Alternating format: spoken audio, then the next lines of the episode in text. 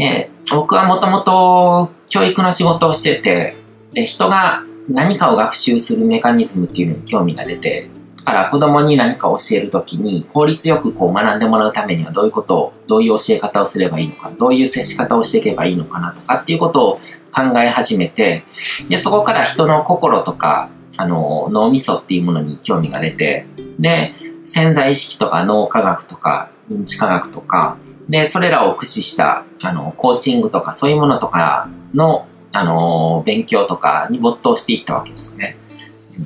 で、そこから、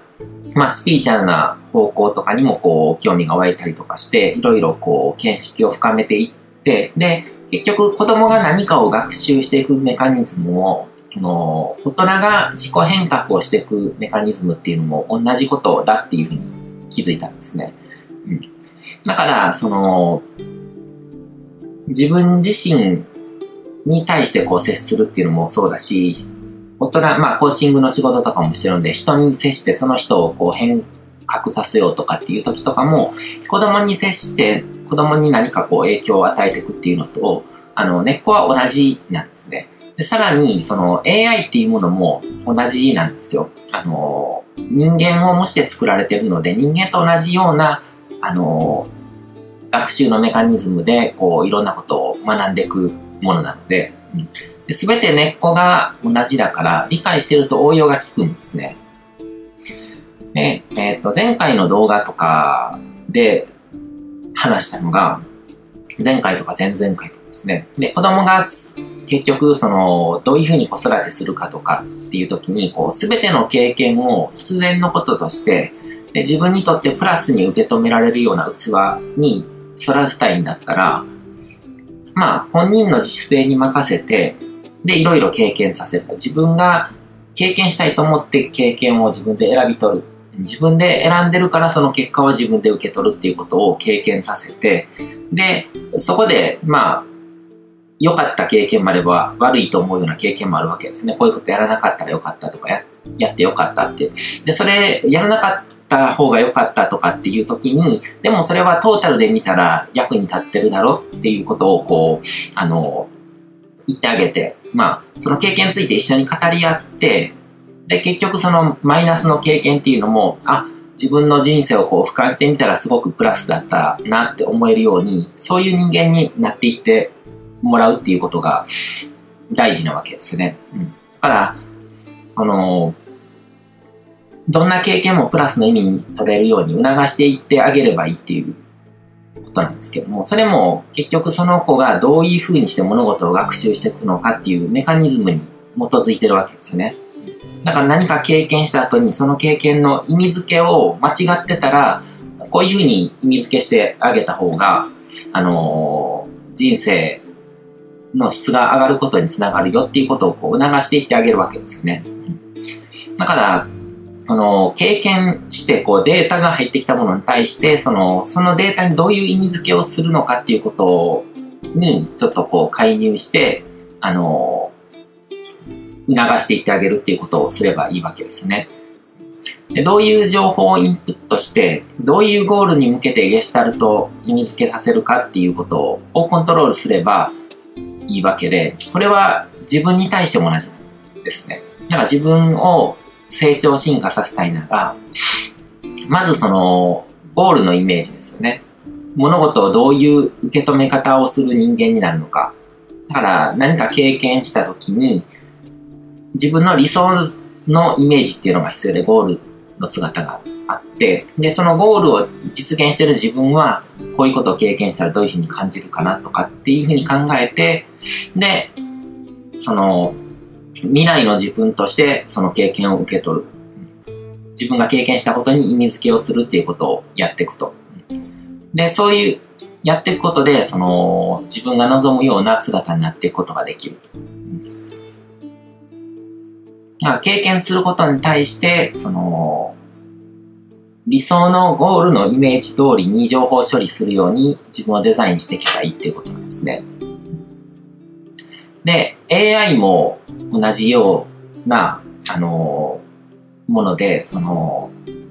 まあ、AI に何を学習させるか、どういうデータを学習させるかっていうことと、その AI にどういう目的を持って働いてもらうかっていうところがすごく大事です。ゴールの設定ですね。うん、人間、今のところ、こう、ゴール設定っていうのは人間にしかできないことで、だから AI をうまく活用できるかできないかっていうのも、その AI にどういうゴールを与えるか、で、そのゴールに向けてどういう情報を学習させるかっていうこと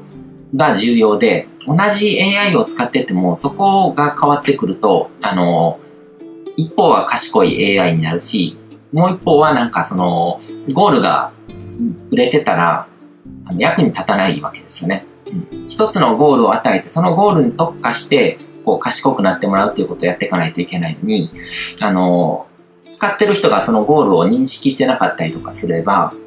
あの、あんまり賢い AI に育たないっていう風になっちゃうわけですよね。うん、で、今、僕は Facebook の AI をすごく鍛えてるんですけども、Facebook にはまあ最先端の AI が搭載されてて、Facebook にはデータも集まってるわけですね。世界中の世界中にユーザーがいて、で、その人たちが Facebook の中で、いいねを押したり、シェアをしたりとか、何かそういう、あのー、行動の履歴が全部データとして蓄積されてるわけですね。で、どういう広告をクリックしたとか、そういうデータとかも全ても蓄積されてると。で、そのリソースを使うために僕はお金をかけて広告を出して、僕の発信とか、その投稿ですよね。この内容を読んで、こう、興味とか関心を持ってくれる人、反応してくれる人のデータを集めていってるわけですね。で、そのデータを一定数貯めて、で、Facebook に学習させると、Facebook は世界中のいろんな人のこう全部のデータがあるんですよ。持ってるんですよ。で、僕はその Facebook にお金をかけて広告を出して、自分の投稿を露出させて、で、それに反応してくれた人のデータを集めていってるんですね。で、そのデータが一定数集まったところで Facebook に学習させると、その人たちと似たような傾向の人たちを勝手に抽出してくれるんですよ。この人たちと同じパターンの人たちだっていうふうに。で、それは、あの、行動の履歴とかを追ってるので、一番まあ信頼性が置けるデータなわけですね。同じものを見たときに同じような行動をとる可能性の高い人を集め出してくれるわけですよね。で、今度はその人たちだけに僕の広告を露出させるっていうふうにすると、すごく広告の精度が上がっていくわけですよね。まあ、つまり、僕はその Facebook の AI っていう式紙に、広告費っていう給料を払って、で、それによってどんな仕事をしてもらってるかっていうと、僕が人生で濃い関わりができる可能性が高い人っていうのをどんどん集めていってもらう。だから日本の全ての人たちの中からそういう可能性の高い人のデータだけをこう集めていくっていうことを AI にやってもらって、で、その人たちだけに僕の投稿したものとか発信とかをこう露出させていくっていうことをする。で、あのー、僕はその AI の学習のメカニズムをそうやって理解してるから、だからどんどん精度のいい広告が出せるようになっていくわけですね。全くこう、あのー僕のことに興味を持つ可能性がない人たちに一切広告が出ることがなく、あの、で、データが蓄積されていってそれを学習させると、どんどんどんどん精度が高まっていくので、あの、広告の単価も下がっていくわけですね。で、そうすることでビジネスも有利に進むし、もう、まあ何より、こう、人生で出会う人をコントロールできてるわけですね。マーケティングに関しては人間よりも優秀な仕事をするわけですよ。あその、まあ、マーケティングの世界ですごくこう、経験積んでる人がいたとしても、でも僕がやってるビジネスとか僕がやってる発信とかをまず理解してもらわないと、それに合った人たちを見つけ出してくれるってことはできないんですけども、AI は僕専属のこう、式紙なので、僕のあの、発信してる内容とかやってるビジネスとかに合わせて特化して、あの、オーダーメイドでそれに合った人だけをこう集めてくれるっていう仕事をしてくれるわけですよね。うん。で、そうやって僕は人生で新しく出会っていく人をコントロールしてるんですよ。だから、成り行き任せでたまたまこう、職場でこういう人と一緒になったからとかじゃなくて、Facebook っていうもう、Facebook につながるともう、日本中にユーザーがいて、あの、リアルで会うのに比べて全然こう接点の数が多いわけですね。で、その中からさらに僕が発信してることとかに、あの、興味を持ってくれる可能性の高い人だけを効率よく集めてくれるっていう仕事をしてくれるわけですよね。うん。で、だからそうやって、こう、AI っていうしがみを使いこなす人と、この AI とか人工知能とかそういうのが難しくてわからない、コンピューターとか苦手だって思ってこう理解できないこととして遠ざけながら生きる人とで人生で受け取る境遇に差がついてしまうっていうのはもう避けられないと思うんですね。うん、で、AI っていうのは今後いろんな分野でいろんな仕事を担当するようになっていくものなので、あの今のところ僕が活用してるのは、一番活用してるのはその Facebook の広告なんですけども、今後もっと自分のやってることに活用できそうなものがあったら、どんどんどんどん取り入れていこうとは思ってるんですけども、で、人間相手の場合、その自分が誰かにこうお金を払って仕事をやってもらうとか、自分のチームの中のメンバーと一緒に仕事をするっていう時に、相手のことを理解すれば、相手のその人のいいところを発揮してもらって、いい仕事をしてもらうことができるわけですね。で、AI の場合も同じで、その AI のことをちゃんと理解して、どういうメカニズムで学習してどういう仕事をするものなのかっていうことを理解していれば、いい仕事をしてもらうことができるわけですね。うん、で、人間にとって最も身近なパートナーで役に立つ式紙になっていくのが AI ですよ、今後。うん。で、個人レベルで、その、個人秘書みたいな感じですよね。で、自分がやりたいことに応じて何かいろんな仕事を担当してくれる。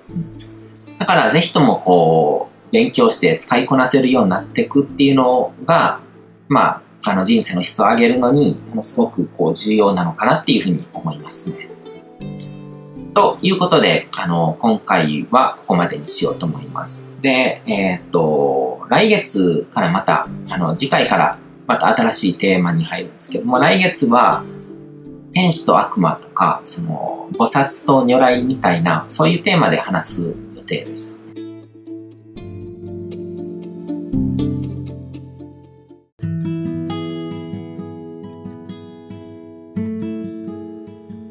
今回も最後まで聞いていただいてどうもありがとうございます。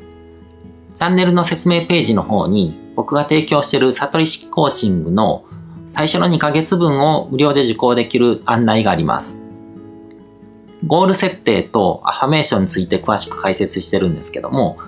僕自身もこれらのことを本格的に取り組み始めて、で、それで大きく人生を変えたという経験があるので、あの、まだ受講したことがない方であったりとか、このタイミングでピンとくる方はぜひ登録して体験してみてください。また、僕がどんな人間なのかを簡単に知ってもらえる2分ほどで読める会員プロフィールのリンクも貼ってます。僕自身がインターネットを通じた出会いによって自分の人生を大きく変えたので、この出会いがあなたの人生を変える良いものになることを願ってます。では、また次の放送でお会いしましょう。